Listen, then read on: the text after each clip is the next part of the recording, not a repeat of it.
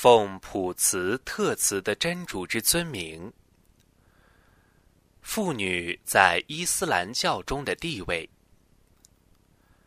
女人在人类的繁衍发展当中起着重要的角色。她们是推动社会进步的巾帼英雄，是幸福的摇篮，是快乐的宝库。他们的地位无论在家庭、社会中都是卓越的，他们的权利应当是至高的。无论何时何地。人们都没有理由见识伟大的母亲，欺辱他们。我们必须像人祖阿丹与哈瓦夫妇那样平等的互助，共同的造福世界。伊斯兰来临前，人们对妇女的看法。妇女的权利问题一直是世界各个国家发起讨论的问题之一，而妇女也面临着权力不断减少、地位不断下降的困境。甚至在当今时代，很多社会中，妇女还面临着很多的困难，遭遇着种种的歧视和暴力。罗马人眼中的女人，在罗马的一个教堂里，曾判定女人是没有良心、没有灵魂的脏东西，是恶魔的渊源。丈夫就是她的上帝，对她有生杀予夺的权利。希腊人眼中的女人，古希腊人认为。应该以一种厌恶女人、将其视为洪水猛兽的态度克制对她的欲望。因此，在古希腊人的观念当中，妇女是文明的敌人。印度人眼中的女人，在印度古典里记载，瘟疫、地狱、死亡、毒物、蛇和火。都要比女人好得多。中国人眼中的女人，过去中国人曾经歧视女人为祸水，是怪物。《论语》上说：“女人与小人为难养也，近之则惶，远之则怨。”故几千年来。妇人被三从四德、节烈观所束缚，葬送了自己的人性。犹太人眼中的女人，希伯来人认为，女人是地狱之门，是万恶之母。犹太人深信，因女人我们开始犯罪，因女人我们死亡。基督教徒眼中的女人，基督教徒认为，女人是恶魔的军库，是随时准备蛰人的蝎子，是恶魔所用的长枪。圣保罗说：“你们当妻子的，应当服从自己的丈夫，如同服从主一样，因为丈夫是妻子的头。”如同基督是基督教的头一样，他又是教会全体的救世主。圣纳江说：“龙是凶猛的，角魁是狡猾的，妇人能兼二者之惨毒。”他们认为哈瓦是人类的罪魁祸首，因此。他们就把所有的女人都看作罪恶的大本营。现代欧美人所提倡的男女平等，在当今欧美及很多国家和地区都在强调提高女权，追求绝对的男女平等。殊不知，平等与相同是截然不同的两个概念。平等是指权利而言，他们认为让女人走出家门，走向社会，就可以获得与男人平等的待遇。其实恰恰相反，妇女的义务提高了，而权利并没有提高。妇女们从事着与男人同样的繁重工作，却得不到同样的报酬。那不过是吹牛家们所玩弄的把戏，其实完全是掩耳盗铃、招摇撞骗。他们的所谓自由，就是让妇女们恣意的放纵、出格的打扮、放荡不羁。因为女人在西方人的眼里，永远是赏物。花瓶是他们的牺牲品，结果最终的苦果还是由妇女们自己咽下。请看，现在的西方每日每时，真不知有多少女人没有正当的职业，过着荒淫的生活。这表面的提高，其实是变相的降低。让我们抛开这些令人痛心的事实，来看一看妇女在伊斯兰中的权利和地位，以及在其他方面给予的保障。伊斯兰给予妇女的权利，唯有伊斯兰的妇女观才能够兼顾妇女的自然属性和社会属性。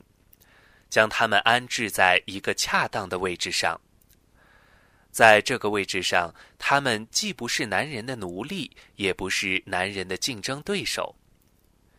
伊斯兰主张，妇女是整个社会的一半，是生活的主角。男女除生理上的差异外，其他的方面都是同等的。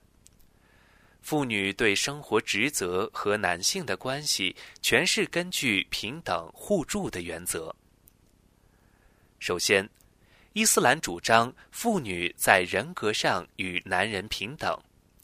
伊斯兰不把原罪仅仅责就于哈瓦一人，在尊贵的古兰经上说，阿丹和哈瓦两个人都受到了引诱，他们俩都犯了罪。并说，当他俩表示忏悔之后，安拉对两个人都予以了宽恕，而且安拉总是将他俩合在一起称呼的。清高的安拉说：“难道我没有禁止你俩吃那棵树的果实吗？难道我没有对你俩说过，恶魔却是你俩的鸣笛吗？”来自于高处章第二十二节，这就从根本上纠正了由原罪说中产生的男人对女人的偏见。第二，伊斯兰倡导妇女在经济上和政治上与男子平等。在经济上。伊斯兰允许妇女和男子一样拥有签订契约、经营企业、赚取金钱和治理财产等权利。在政治上，妇女有选举和被选举的权利，也有参与政治和管理国家的权利。正如《古兰经》当中所说：“妇女有同等的权利。”来自黄牛章第二百二十八节。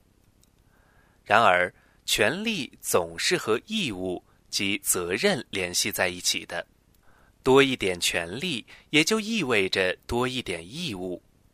因此，考虑到丈夫赡养妻室儿女的责任之重大，真主规定，在遗产的分配与获得方面，男子高出女子一级。因为只有这样，才能实现真正的平等，否则一意苛求表面上的数量上的均等，最终反而会破坏平等本身。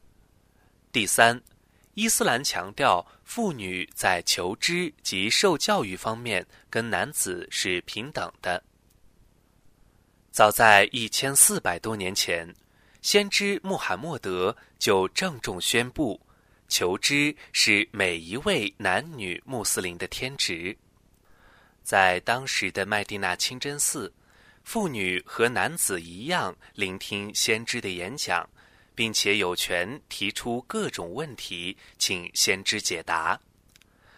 在他们中间，曾造就了一批德才兼备的女学者，有精通《古兰经》的经学家，通晓教律的法学家和研究语言文学的专家等等。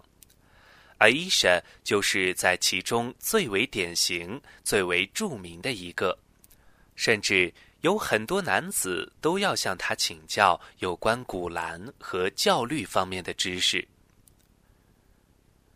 第四，伊斯兰给予妇女婚姻上的自主权。先知穆罕默德曾经说过：“不和寡妇商量，就不能和她结婚。”不经少女同意，不能和她结婚。他的同意就是沉默。来自布哈里圣训集。甚至在婚礼举行后，如果他宣布他不同意，婚姻即刻解除。大家还知道，伊斯兰允许一夫多妻，但是多妻以四位为限。且丈夫必须公平的对待妻子，否则只可有一妻。多妻的男子如果不能公平的对待妻子，则妻子可向法庭起诉，要求脱离夫妻关系。再者，男子欲娶第二妻，须得第一妻的同意，否则其妻可向法庭提出控告。而且，初婚的女子可向男子提出不二婚的条件。第五，伊斯兰极其尊重和爱护女人，将善待母亲和妻子视为每个穆斯林义不容辞的责任。先知穆罕默德曾说：“你们善待母亲，你们的天堂是在母亲的脚下。”有一次，一个人询问先知：“谁最应受我的照顾？”他说：“你的母亲。”那人说：“然后是谁呢？”先知说：“然后是你的母亲。”那人又问道：“然后呢？”先知还是说：“是你的母亲。”那人再一次问道：“然后呢？”先知说：“然后是你的父亲。”这是一段来自布哈里和穆斯林圣训实录中的圣训。先知还说：“你们当中对妻子最和善的人，就是你们中最好的人。”古兰经当中说：“男人是维护女人的。”来自妇女章第三十四节。穆圣愿主福安之，谆谆告诫穆斯林大众。要体贴尊敬妇女，他说：“真主命令我们优待妇女，因为她们是我们的母亲，我们的女儿，是我们的姑妈。”第六，伊斯兰认为妇女和男子是一种互为依托、相互补充的关系。真主说：“他们是你们的衣服。”你们是他们的衣服，来自《古兰经》第二章第一百八十七节。伊斯兰既不把女子和男子对立起来，也不把女子的家庭责任和社会责任对立起来。做一个贤妻良母，抚育子女成长，是妇女的第一位的，也是最重要的责任。这是由妇女自身的特点决定的。现代社会心理学证明了妇女这一家庭责任的重要性，但这绝不意味着妇女不要接受教育。如果不接受教育，她们怎么能够担当起抚育孩子的重任呢？这也绝不意味着妇女不能成为社会的劳动成员或无权参与社会的管理工作。历史上，哈里发艾布贝克尔的妻子阿斯玛就曾离家做工，以减轻丈夫的负担。在第二任哈里发欧马尔本哈塔布执政期间，麦地那贸易市场就有许多的女商人。欧麦尔就曾推选一位名叫 Shifa 的妇女管理麦地那市场，但是妇女的社会责任只是第二位的，不能本末倒置，更不能以社会责任去取代家庭责任。第七，女人和男人在公休中享受同等的回赐。在信仰方面。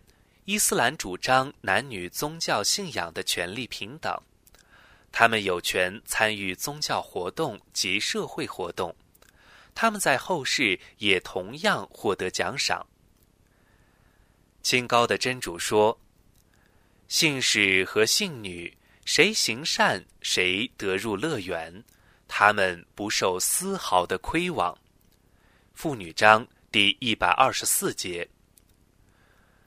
清高的安拉说：“顺服的男女，信道的男女，服从的男女，诚实的男女，坚忍的男女，恭敬的男女，好施的男女，斋戒的男女，保守贞操的男女，常念真主的男女，真主已为他们预备了赦宥和重大的报酬。”来自同盟军章第三十五节。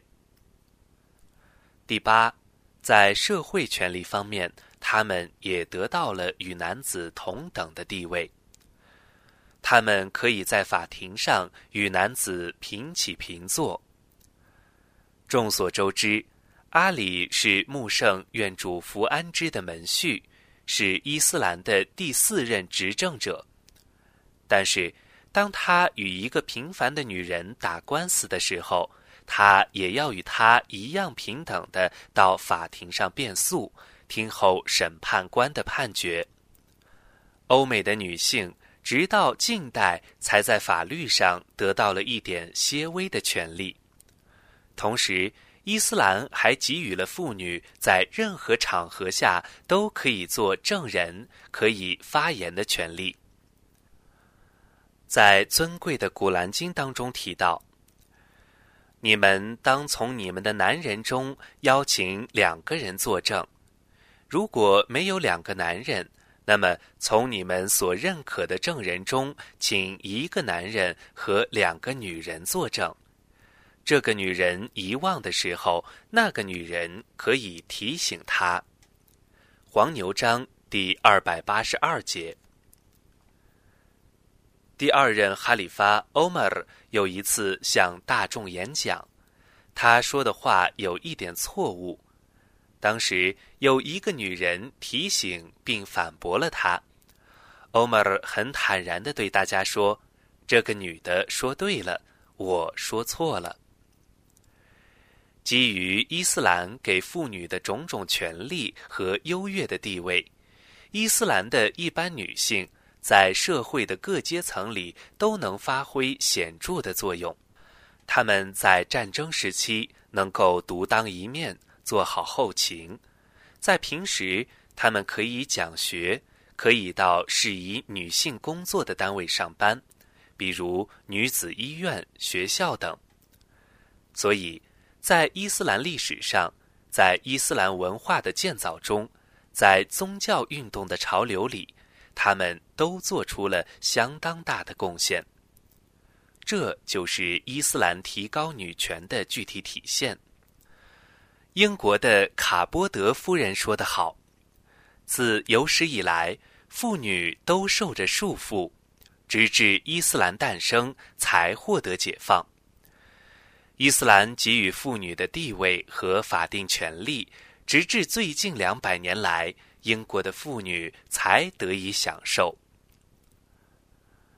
从伊斯兰妇女观与其他妇女观的比较中，我们可以得出结论：伊斯兰妇女观是站在宇宙的高度来审夺妇女问题的。